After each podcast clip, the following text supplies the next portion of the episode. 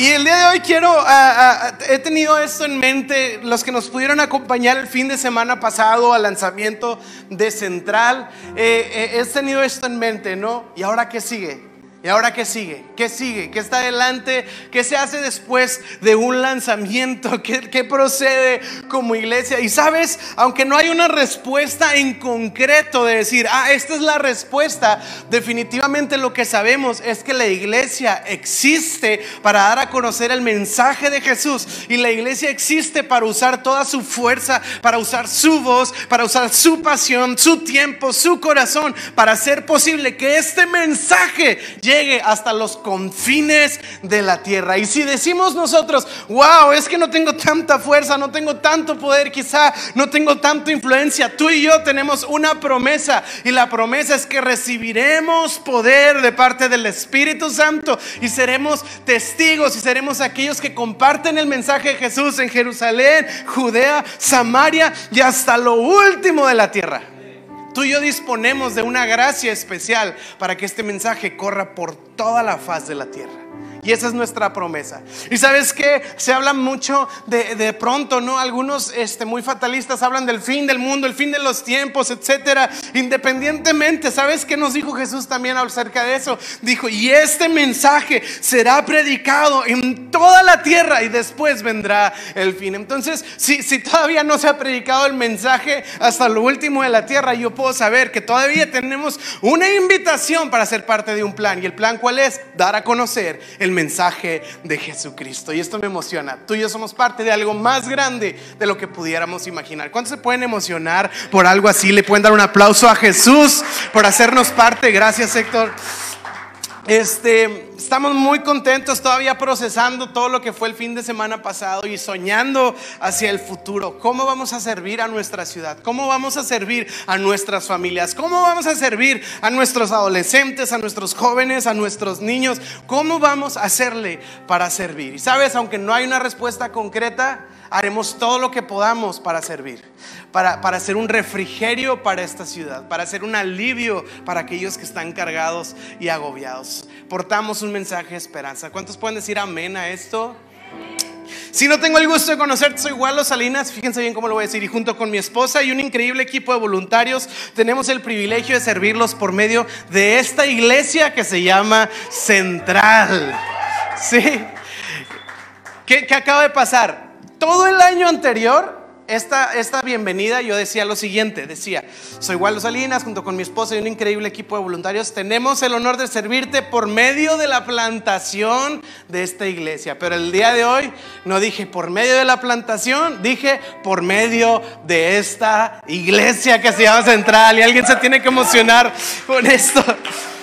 Así que hay mucha expectativa hacia lo que sigue y seguramente vamos a hablar mucho acerca de llamado, acerca de propósito, acerca de cómo Dios quiere usar nuestras vidas. Y así que el mensaje del día de hoy tiene que ver con esto. Alguien, alguien tiene que emocionarse, decir, ¿qué es lo que Dios quiere hacer a través de mi vida? Fuimos invitados a una misión y queremos abrir un panorama de saber cómo es que Dios lo hace, cómo es que Dios lo quiere hacer. Así que el día de hoy quiero compartir un mensaje que espero pueda traer perspectiva, pueda traer panorama, pueda inspirarte para seguir viviendo en el propósito de Dios. Y lo que quiero hacer es leer unos versículos, orar y platicar el tema del día de hoy. ¿Está bien? Voy a leer varios versículos, así que si traes tu Biblia, Hechos 2, capítulo 1, y si no, como quiera, ahí en pantalla, no tenemos en pantalla, así que ahí en tu Biblia, Hechos 2, versículo 1. Hechos 2, versículo 1. Es una escena muy famosa.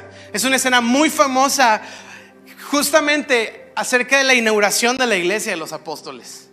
Y es un suceso un tanto extraño y que para muchos ha sido un poco controversial. Y en mi opinión no tiene por qué ser controversial cuando hacemos cosas controversiales es porque nos estamos fijando en cosas que no nos debemos de estar fijando, como cuando en Apocalipsis dice que un caballo amarillo va a traer hambruna sobre la tierra y trato de enfocarme en por qué es amarillo y estoy tratando de ver qué tono de amarillo se refiere y luego pienso, oh, McDonald's es amarillo y está relacionado a comida y empiezo a agarrar monte enfocado en un color en vez de enfocarme en la necesidad que va a estar habiendo en la tierra. Y estos versículos resultan controversia porque nos enfocamos enfocamos en algo que quizá en mi opinión no deberíamos enfocarnos tanto. Así que Hechos 2, versículo 1 dice, en el día de Pentecostés, todos los creyentes estaban reunidos en un mismo lugar. Ahí no había clima. ¿Ok? Entonces estamos como que en una mejor situación, creo yo. Y dice, de repente se oyó un ruido desde el cielo, parecido al estruendo de un viento fuerte e impetuoso que llenó la casa en donde estaban sentados. Luego, algo parecido a unas llamas o lenguas de fuego aparecieron y se postraron sobre cada uno de ellos. Es un cuadro sobrenatural. Yo quiero que te lo imagines. Están todos los creyentes reunidos en un cuarto, en una casa. De repente se escucha un ruido, un, viento impetuoso tan fuerte que no solo lo escucharon los que estaban adentro de la casa, sino que gente de fuera de la casa empezó a venir a ver qué estaba pasando. Y de repente, a la par de este ruidazo, dice que unas lenguas como de fuego se aparecieron y se posaron sobre la cabeza de ellos. Y no sé si alguna vez has visto, ¿no? Las estatuas, estas figuras de algunos apóstoles que tienen un fueguito en la cabeza, pues es en representación de este momento. Ahora, ¿cómo se veía? ¿Se veía así? No lo sé. Cuando yo pienso en lenguas de fuego, pues me imagino algo un poco extraño, ¿no? Algo así que se mueve como una lengua. No sé, está muy rara en la escena y este es el asunto. Nos enfocamos en tratar de descifrar ¿Cómo se ve esto en lugar de ver el punto? Y fíjate bien el punto. Y dice, versículo 4, y todos, todos los presentes fueron llenos del Espíritu Santo. No dice, y los ungidos fueron llenos del Espíritu Santo. Y no dice, y los que sí saben teología fueron llenos del Espíritu Santo. Y no dice, los que no habían pecado esa semana, solo ellos pues sí fueron llenos del Espíritu Santo. Aquí dice, todos los que estaban ahí fueron llenos del Espíritu Santo. Porque el regalo y el don del Espíritu Santo no es exclusivo para algunos iluminados, es el don de Dios para todos aquellos que le buscan. Está al alcance de cada uno de nosotros. No es de ungidos, no es de iluminados, no es de especiales, es de aquellos que con un corazón humilde y un corazón anhelante vienen a buscar su presencia. Y Él está dispuesto y Él está disponible a cada uno de nosotros. Y dice, todos fueron llenos del Espíritu Santo. Y dice, y comenzaron a hablar en otros idiomas conforme al Espíritu Santo les daba esa capacidad. Y me encanta porque la obra del Espíritu Santo es capacitarnos, es darnos la capacidad de llevar aquello que nosotros no tenemos la capacidad de hacer, es impulsarnos, es habilitarnos. Y en esta ocasión, la, cosa que, que, el Espíritu Santo decidió hacer con cada uno de sus apóstoles es darle la capacidad de hablar en otros idiomas. ¿Ok?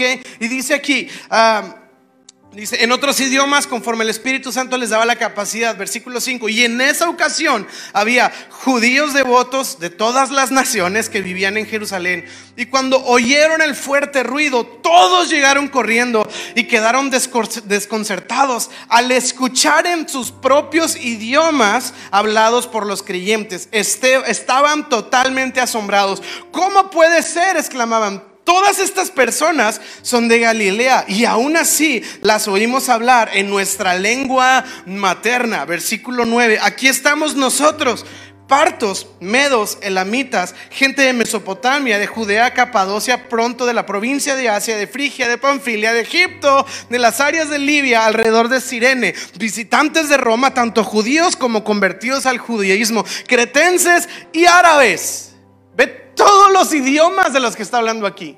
Y dice, termina diciendo, y todos oímos a esta gente hablar en nuestro propio idioma acerca de las cosas maravillosas que Dios ha hecho. Y este es el día, te voy a decir así, es lo que sucede después de la inauguración de la iglesia, después de la ascensión de Jesucristo. ¿Qué es lo primero que hace el Espíritu Santo? Esto que acabamos de leer. Y el mensaje del día de hoy que quiero compartir con ustedes, si pudiera titularlo, lo titulé así, Traductores del Cielo. Traductores del Cielo. Vamos a orar. Señor, en el nombre de Jesús, hablamos tu palabra y pedimos que tu palabra pueda traer vida a nuestro corazón. El día de hoy queremos escucharte hablar y queremos escuchar tu voluntad para cada una de nuestras vidas. Señor, yo te lo pido en el nombre de Jesús y te damos tantas gracias por el honor y el privilegio que es ser parte de lo que tú estás haciendo. En el nombre de Jesús, todo central dice amén y amén. Le podemos dar otro aplauso a Jesús porque es bueno, a nuestro bueno y generoso Dios, traductores del cielo. Hace algunos años tuve la oportunidad de trabajar y colaborar con una iglesia de Estados Unidos en, un área que involucraba mucha traducción. Tenía que traducir muchas cosas, manuales operativos, eh, estudios bíblicos, eh, eh, predicaciones. Tenía que traducir. Y sabes qué? Me di cuenta de dos cosas. Número uno, que no es tan fácil como parece la traducción, porque hay palabras que tú puedes traducir literal, pero no necesariamente se apegan al mensaje original. Así que no solo se trata de traducir una palabra de inglés a español o de cualquier otro idioma, sino que se trata de interpretar un mensaje y darlo a entender para que pueda ser bien recibido por aquellos que lo están escuchando. La traducción tiene el reto no solo de traducir palabras, sino de interpretar un mensaje para ser comprendido por los que escuchan. Y yo me di cuenta que es más difícil de lo que parece. Y número dos, me di cuenta que está más presente en nuestra vida el tema de, traducción de lo que pensamos.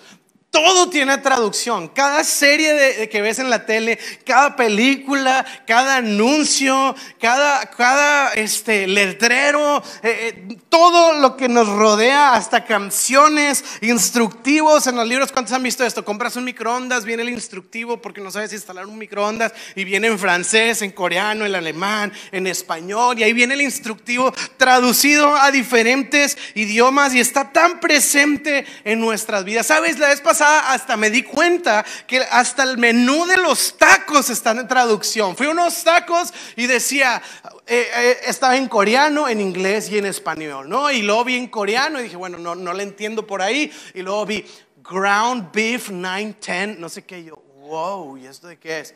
Picadillo. ah, es picadillo. Pero hasta el menú de los tacos tiene traducción, está todo el día, toda nuestra vida nos rodea este, las traducciones. Hace años me tocó conocer a unos misioneros rusos que tienen una historia increíble. Yo creo que es lo más increíble que he escuchado en mi vida. Si no los hubiera conocido personalmente, en serio, no creería su testimonio. Sería como que, ay, es de esas historias que se inventan los cristianos, pero los conocí y pude ver que era real. Entonces estos misioneros rusos hablaban en inglés, sin embargo su inglés no era perfecto, obviamente, pero lo hacían muy bien. Y un amigo mío los tradujo a una auditorio de instituto bíblico. Y entonces ellos estaban empezando a contar cómo había todo un linaje pastoral que les acompañaba desde años atrás, de cómo venían edificando una vida de fe, etcétera. Y entonces este misionero dice, entonces mis padres tenían campos de wheat.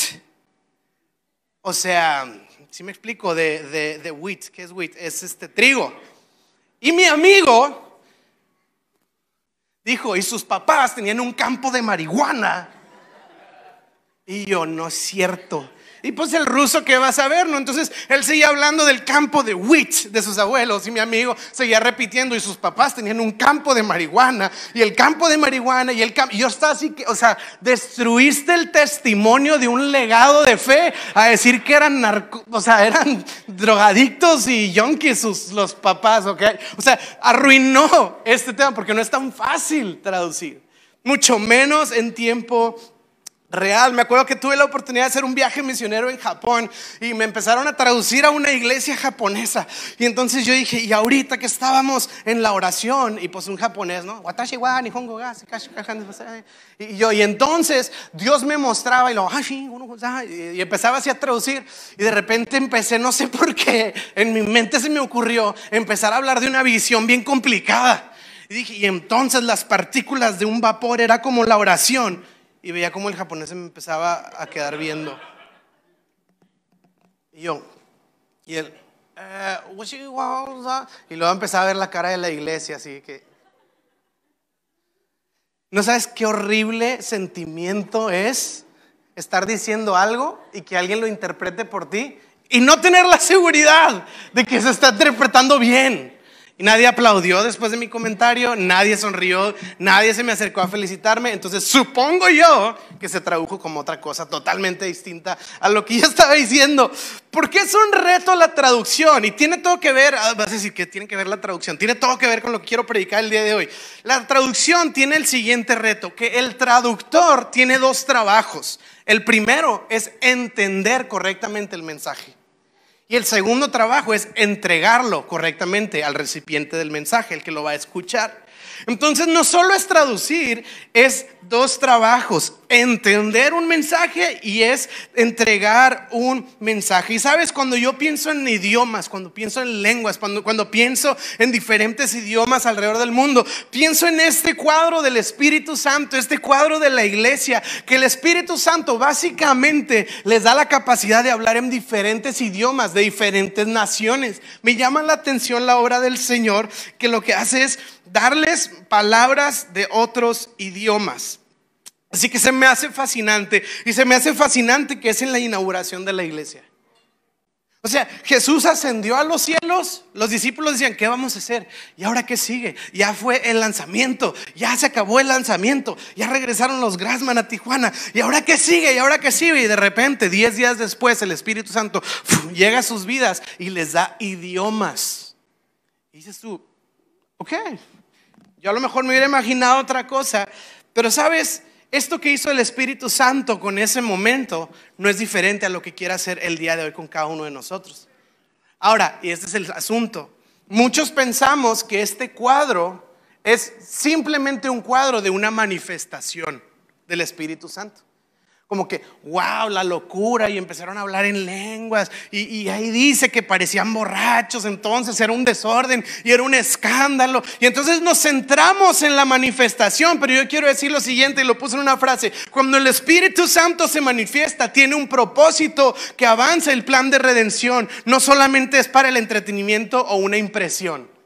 Si el Espíritu Santo es, la e, e, es, es Dios, y no tiene el propósito de entretenernos o de dejar una buena impresión. El Espíritu Santo nos capacita para que podamos avanzar el plan de redención que fue escrito desde antes de la fundación de la tierra. Entonces, cuando el Espíritu Santo viene y les da idiomas, no es para que todos dijeran, qué loco. Súbelo a YouTube, qué loco, para que vean que hay poder. Ese no era el propósito como tal del Espíritu Santo, hacer un escándalo o hacer un, un, cuadro diferente. Tiene un propósito. ¿Y qué es este propósito que hizo el Espíritu Santo en este momento? Y quiero que leamos una vez más Hechos 2, versículo 4. Fíjate bien lo que dice. Dice, y todos los presentes fueron llenos del Espíritu Santo y comenzaron a hablar en otros idiomas conforme el Espíritu les daba esa capacidad. Idiomas. Ok, ahora quiero brincarme al versículo 6 y dice, y cuando oyeron ese fuerte ruido, todos este, estaban asombrados. Ah, ah, ah, versículo 6. Cuando oyeron ese ruido, todos llegaron corriendo y quedaron desconcertados al escuchar en sus propios idiomas hablados por los creyentes, estaban asombrados. ¿Cómo pueden ser? exclamaban. Todas estas personas son de Galilea y aún así oímos hablar en nuestra lengua materna. ¿Y sabes qué es lo que sucedió aquí? Dios estaba haciendo algo. Dios estaba haciendo algo que no iba a abarcar a los judíos solamente o a Jerusalén solamente. Dios estaba haciendo algo que iba a abrazar a las naciones enteras. Dios estaba haciendo algo que iba a llegar hasta los confines de la tierra. Entonces lo que Dios hace es que agarra a sus discípulos, que eran más o menos 120 discípulos, ¿y qué hace con ellos? Los vuelve traductores de su mensaje divino. ¿Qué hace de ellos? Hace que a través de la vida de cada uno de ellos el mensaje del Evangelio sea explicado para gente, para que gente pueda entenderlo de todas las naciones de la tierra. Dios los vuelve traductores divinos, los vuelve eh, instrumentos de traducción para que gente de todo contexto, de todo tipo, de toda nación, de todo idioma, de toda lengua pueda comprender lo que Dios está hablando a la tierra, lo que Dios está hablando a la humanidad. En otras palabras, es que Dios vuelve a los discípulos traductores y yo creo que eso es lo que Dios quiere hacer con cada uno de nosotros, volvernos traductores del mensaje divino al cual él nos ha llamado. Fíjate bien, quiero leer 2 de Corintios 5:20 y este versículo lo explica de una manera brillante. Segunda de Corintios 5:20 dice lo siguiente: Así que somos embajadores de Cristo y, y me encanta la palabra cómo viene ahí. Dice, Dios hace su llamado por medio de nosotros. Dios hace su llamado por medio de nosotros. Yo quiero que te lo imagines así. Dios está en el cielo, Dios está sentado en su trono y Dios está hablando a la humanidad. Y Dios está gritando a la humanidad. Y la voz de Dios estruendo como un fuerte rugido. Está sonando desde los cielos para hablar a la humanidad. Pero la humanidad no tiene la capacidad de escucharlo. La humanidad no tiene oídos para oír la voz de este gran y bondadoso y temible Dios. Entonces Dios habla con voz de estruendo. Pero hay un filtro, hay una traducción en medio para que la humanidad lo pueda entender. Y ahí dice que Dios hace ese llamado, esa voz de Dios, tiene un medio por el cual debe ser interpretado. ¿Y cuál es el medio? Nosotros.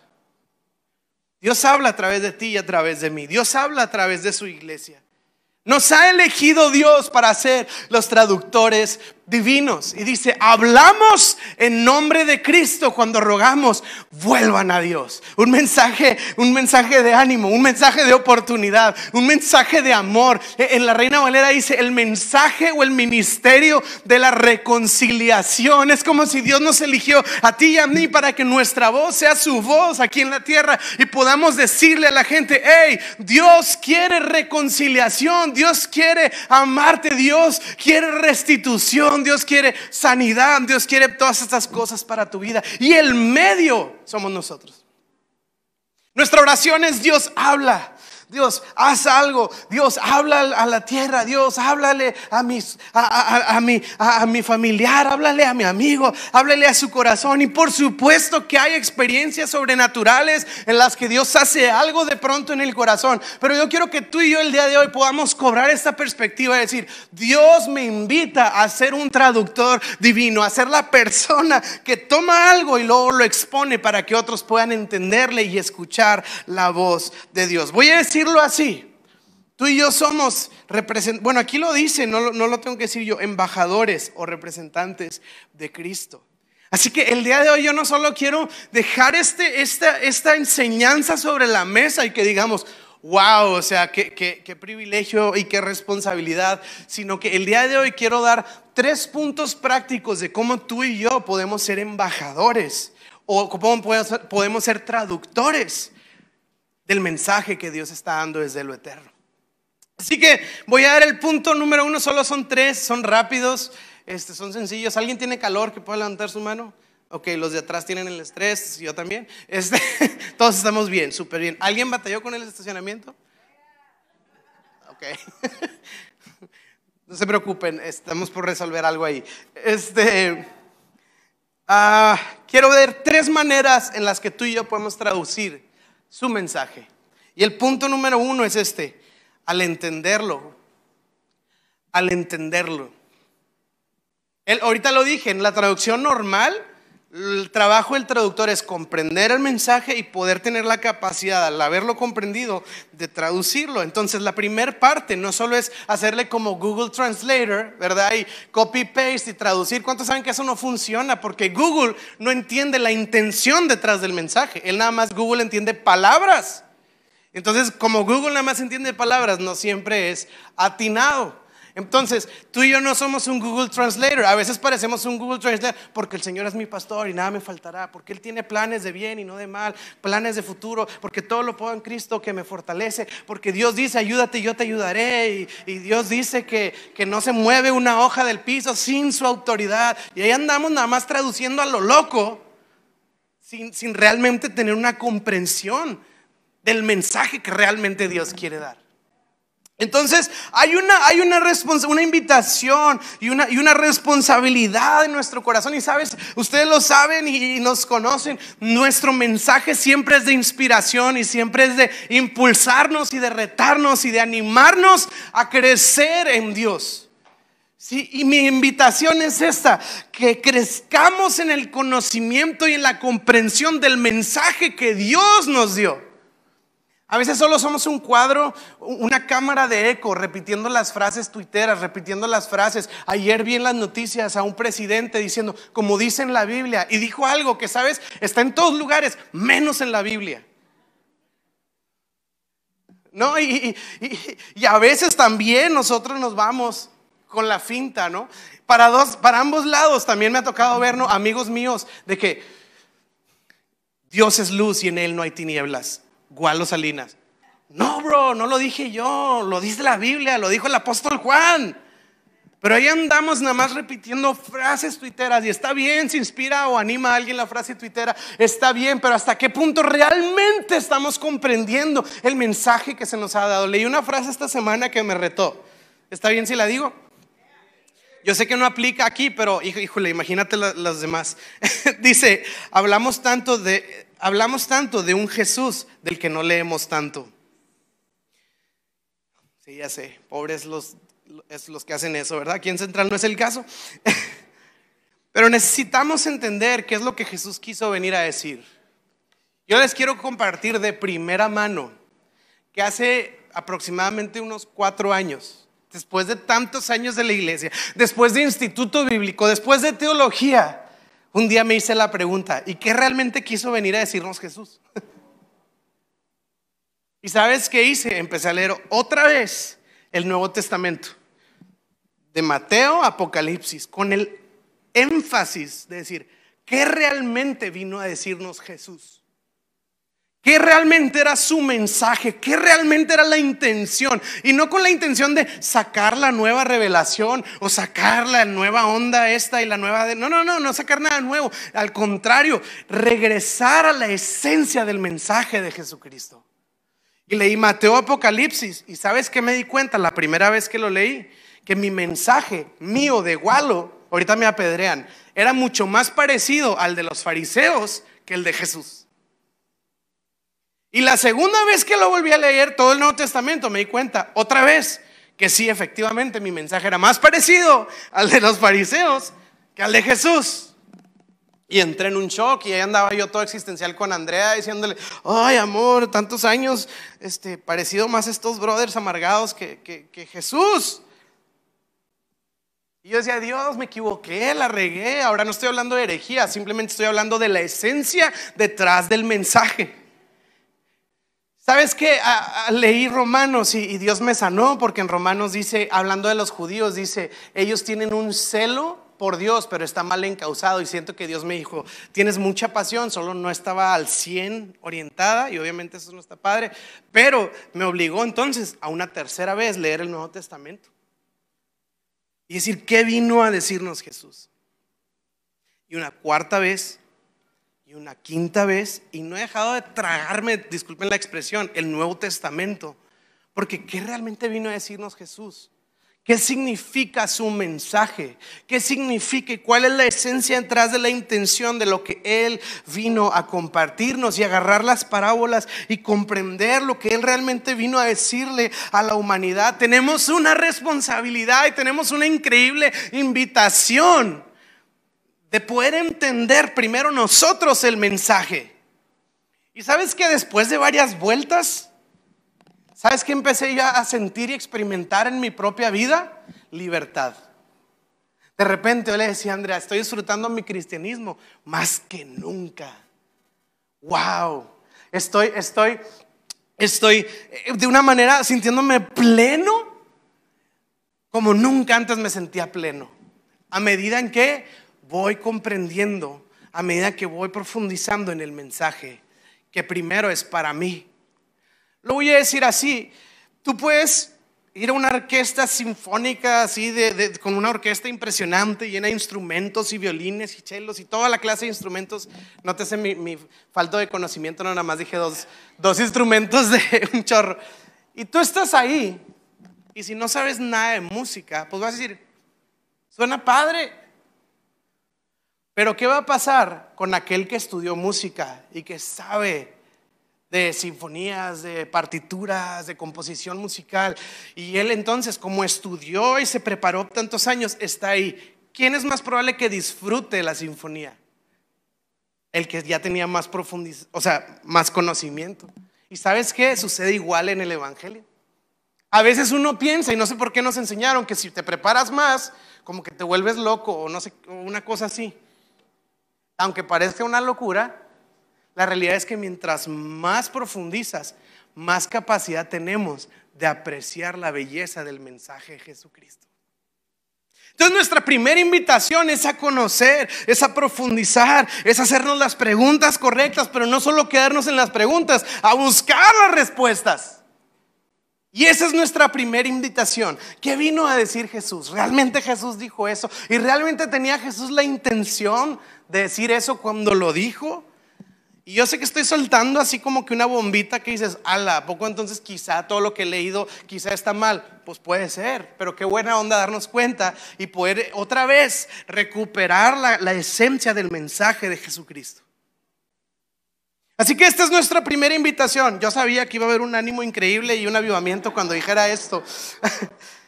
y entonces tú y yo somos traductores al entender su mensaje primero. Ahora, cuando yo digo algo así, sentimos la carga de lo siguiente.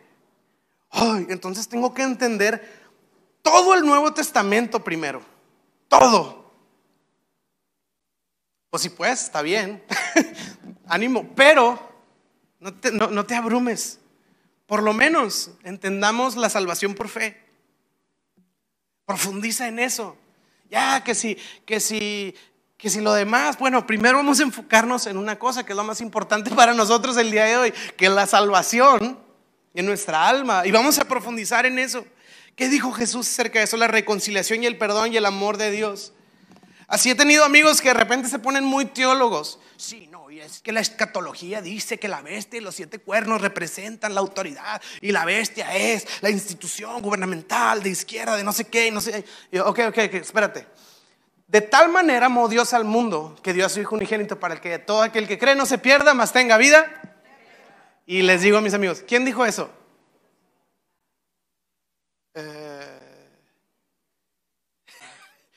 y si explico, es el versículo más famoso y ni tenemos idea quién dijo eso. Pues Juan no, no, está en el Evangelio de Juan. ¿Quién dijo eso? No se me estresen, Jesús lo dijo.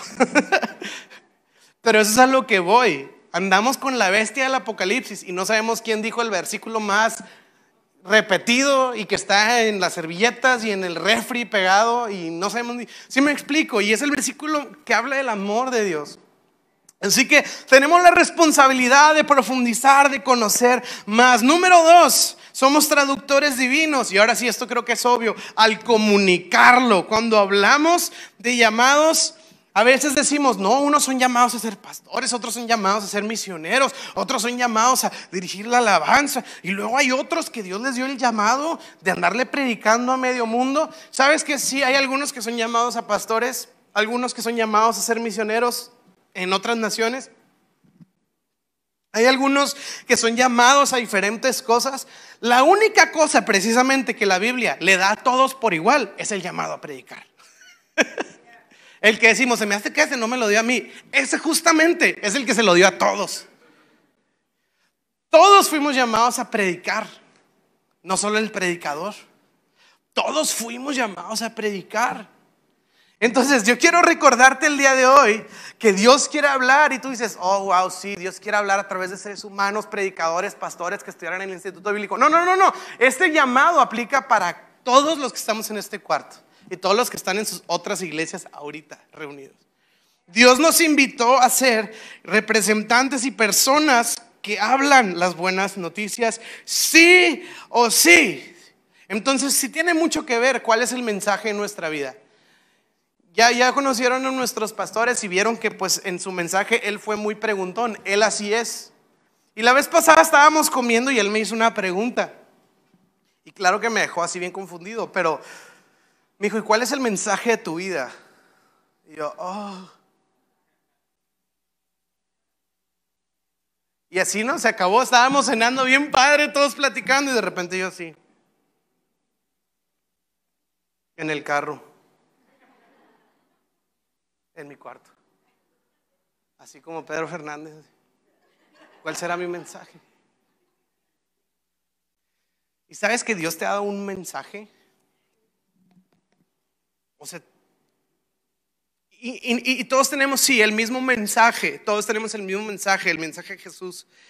Pero sabes que Dios te ha dado una experiencia y situaciones en tu vida y cosas particulares en ti que de alguna manera empieza a compartir el mensaje de diferentes ángulos. Por ejemplo, los cuatro evangelios. Mateo, su, narrativa del mensaje del evangelio es desde la postura de un maestro. Entonces Mateo se enfoca mucho en las enseñanzas de Jesús. Lucas escribe el evangelio desde la postura de un historiador, porque él era médico. Muy, muy ordenado. Muy bien. Y luego Marcos escribe el Evangelio de Marcos como un predicador. Y entonces el Evangelio de Marcos es el más corto. Y si tú lees Marcos, te cae hasta gordo porque parece que trae prisa.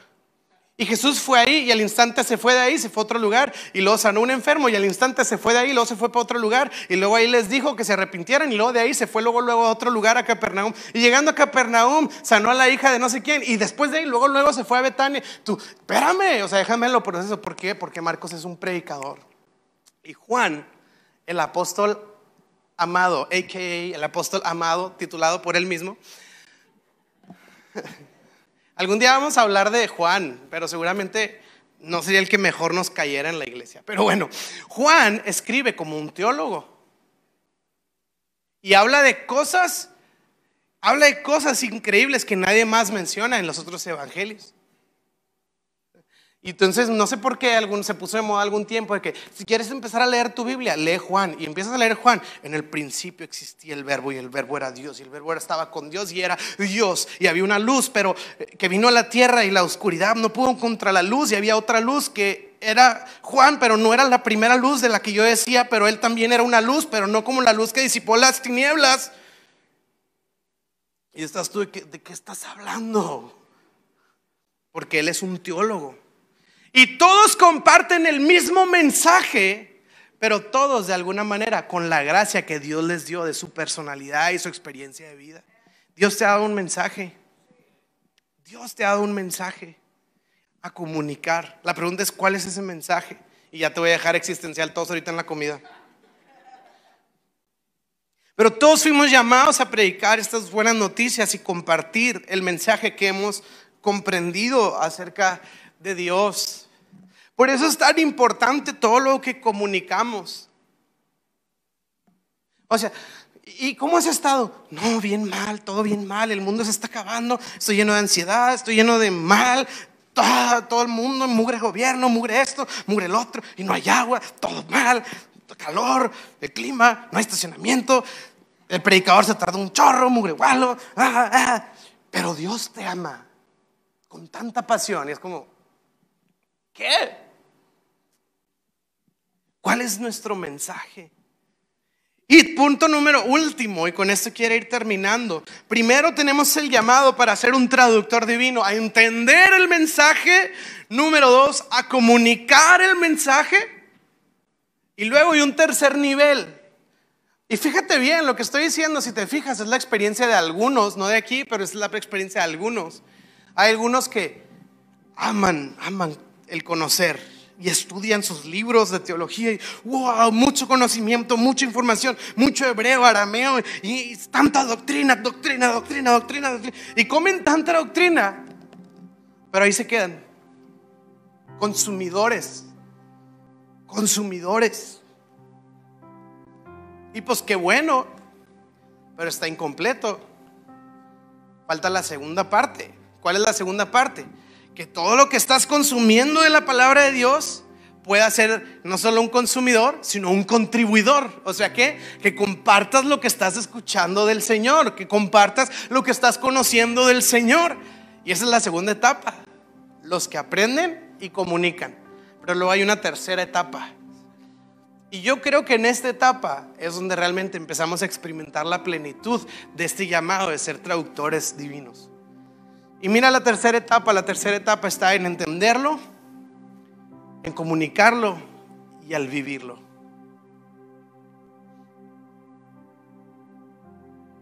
Yo creo que todos alguna vez hemos conocido a alguien o hemos visto algo. Yo me acuerdo en la universidad, este, había un personaje en, la, universidad, como parte de mi, carrera, de mi carrera, había un personaje. O sea, de verdad era un personaje que no pasaba por desapercibido. O sea, de verdad, él, fue llamado a la fama porque no, pasa por desapercibido. Y me acuerdo mucho de verlo y yo, ay, este cuate. Y todos eran como que, ay, ya llegó. Y, entonces está, eh, eh, todos lo veían y pues tenían su opinión, ¿no? Porque era un personaje. Y un día, de la nada, salió un tema de Dios y él, yo soy súper cristiano, ¿eh? y de mi Dios no van a estar diciendo nada. y alguien de él dice, tú, no hombre, tú matas gente y secuestras personas y ahora resulta que eres cristiano. Digo, y no hacía eso, pero era un decir la magnitud de la contradicción. Y lo dijeron con otras palabras, pero así fue que no, hombre, tú. Y, todos hemos visto lo complicado que es ver esa inconsistencia, ¿no? Quizá hemos sido esa persona o quizá hemos conocido esas personas. Vemos noticias terribles que hierven mi sangre, como por ejemplo este hombre de, no sé cómo se llama la secta, pues, pero que un hombre de Dios y que resulta que había abusado de no sé cuántas personas. Y ya lo están metiendo a la cárcel y su iglesia defendiéndolo a capa y espada. Pero es el hombre de Dios y él puede hacer lo que él se le antoje. Wow. Y ves esos tipos y dices, ah, si Dios llamara a algún Avenger, yo me apunto. Y yo voy y lo encuentro donde lo tenga que encontrar y le ayudo al Señor. Da coraje esa gente, pues. Entonces fuimos llamados y este es el nivel más alto y es como el, no nivel, pero es como que cuando es pleno, la traducción es plena.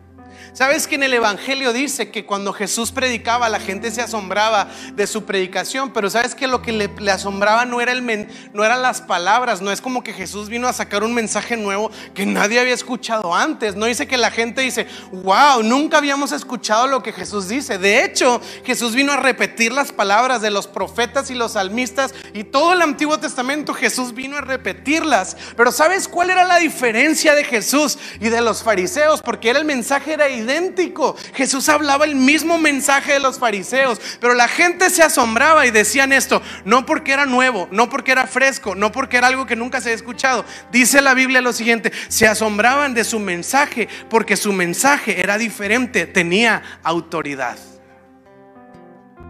La diferencia del mensaje que Jesús predicaba y el que los fariseos predicaba no era el contenido en sí, era que en Jesús tenía peso y tenía peso porque la vida de Jesús respaldaba el mensaje de Jesús. Diferencia de los fariseos que predicaban una cosa pero hacían otra cosa. Y yo quiero decirte el día de hoy que aquellas cosas que le dan peso a la traducción que tú y yo estamos haciendo del mensaje que Dios está hablando desde el cielo es cuando no solo se vuelve una información que conocí y un mensaje que prediqué, sino se vuelve el estilo de vida que yo estoy viviendo. Y eso le da otro peso. Eso le da otro peso a nuestro mensaje. Y en sí, ¿cuál es el mensaje? Hechos 2.11 y me encanta cómo termina este cuadro de las lenguas del Espíritu Santo. Y dice, todos los judíos y árabes, todos oímos a esta gente hablar nuestro propio idioma acerca de las maravillosas cosas que Dios ha hecho. Ese es nuestro mensaje. Las cosas maravillosas que Dios ha hecho. Pablo lo dice en Corintios, dice, aún lo que yo he sufrido sirve para el ánimo y para la esperanza y para levantar a otros. Porque mi mensaje, dice Pablo, es un mensaje de esperanza, es un mensaje de consuelo, es un, es un mensaje de ánimo. Las cosas maravillosas que Dios ha hecho. ¿Qué es lo que Dios ha hecho en tu vida? No solo con David, no solo con Sansón, no solo con el apóstol Pablo, ¿qué es lo que Dios ha hecho en tu vida? Y sabes que eso por ahí va el tema del mensaje. ¿Cómo vives tu relación con Dios? Por ahí algún, y quiero terminar con esta idea, por ahí algún predicador dijo, la palabra más fuerte que podemos decir en la iglesia y como seguidores de Jesús, la palabra más poderosa que podemos decir es la siguiente. Yo sabía que iba a tener la atención de todos cuando dijera eso es lo siguiente, yo también. Ah, pensé que ibas a decir algo en griego. No, no, no, yo también. Ah, estoy pasando por desánimo, estoy pasando bien mal. Y tú eres el que va a la iglesia y dices, yo también. Ah, es que no veo, no sé qué decisión tomar, estoy tan confundido. Y yo también. Luego, pero yo he hallado seguridad, he hallado esperanza, he hallado firmeza, he hallado futuro, he hallado propósito en el Dios que me ha sustentado. Él es como una roca, Él es como mi torre fuerte, Él es mi escudo. Y a pesar del desánimo que yo también estoy enfrentando, he encontrado esperanza en un Dios bueno y generoso. Y al decirte que yo también he vivido eso, tú también puedes encontrar eso en Él. Y así empezamos a traducir el mensaje a los que nos rodean. ¿Por qué no nos ponemos de pie?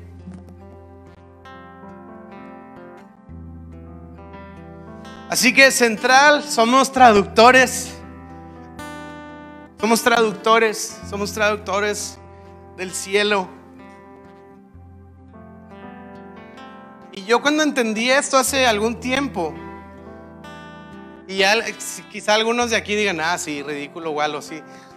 Pero yo cuando entendí esto, soy súper selectivo con mis palabras. Y a veces estoy diciendo algo y, me, y es de... y lo, no, no, dime, no pasa nada, no pasa nada. Como que algunos piensan que me quedo callado porque me da pena o algo. digo, no, no, no, es que estoy escogiendo las palabras adecuadas.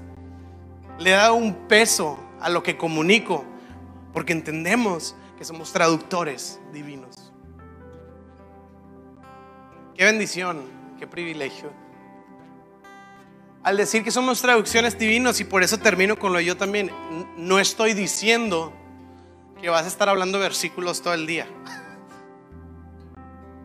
Gracias y paz sean a vosotros de vuestro Padre celestial y eterno, glorioso nuestro Señor Jesucristo. Y luego te despides. Que la gracia y el favor de nuestro Dios sean con todos vosotros hasta que Cristo venga y la muerte los separe. Amén. No, no estoy hablando, a eso me refería el yo también. Es decir, no, no, no. O sea, es que el mensaje es encarnado en nuestra vida. Y lo traduzco de tal manera que otros lo puedan entender. Amén. ¿Qué les parece si oramos? Señor, gracias por todo lo que estás haciendo. Gracias por todo aquello a lo que tú nos invitas, Señor. Hay, hay tanta necesidad de que tu mensaje sea escuchado, Señor. Y tú has abierto una puerta en la que nos has involucrado a ser parte de aquellos que van rebotando este mensaje para que sea escuchado el día de hoy. Ayúdanos a que nuestra voz, a que nuestras palabras, a que nuestra vida, Señor, sea una, una, como un altavoz, sea un altavoz que grita a los cuatro, a los cuatro vientos, Señor, por todos lados, que hay un Dios de esperanza, que hay un Dios cercano, que hay un Dios de gracia, que hay un Dios que está atento, un Dios que está dispuesto, Señor. Ayúdanos. Ayúdanos, Señor, a ser estos comunicadores, estos traductores, Señor. Hay gente haciendo preguntas. Hay gente con incógnitas, hay gente que tiene angustias, hay gente que tiene dudas y ayúdanos a nosotros, Señor, a ser esos traductores que ayudan a darle sentido, Señor, a todo aquello que tú estás hablando a la humanidad, Señor. Yo te lo pido en el nombre de Jesús y damos tantas gracias por el honor y el privilegio que nos das de ser parte de tu obra y de tu, de tu, de tu misión aquí en la tierra, Señor. Ayúdanos en el nombre de Jesús. Amén y amén.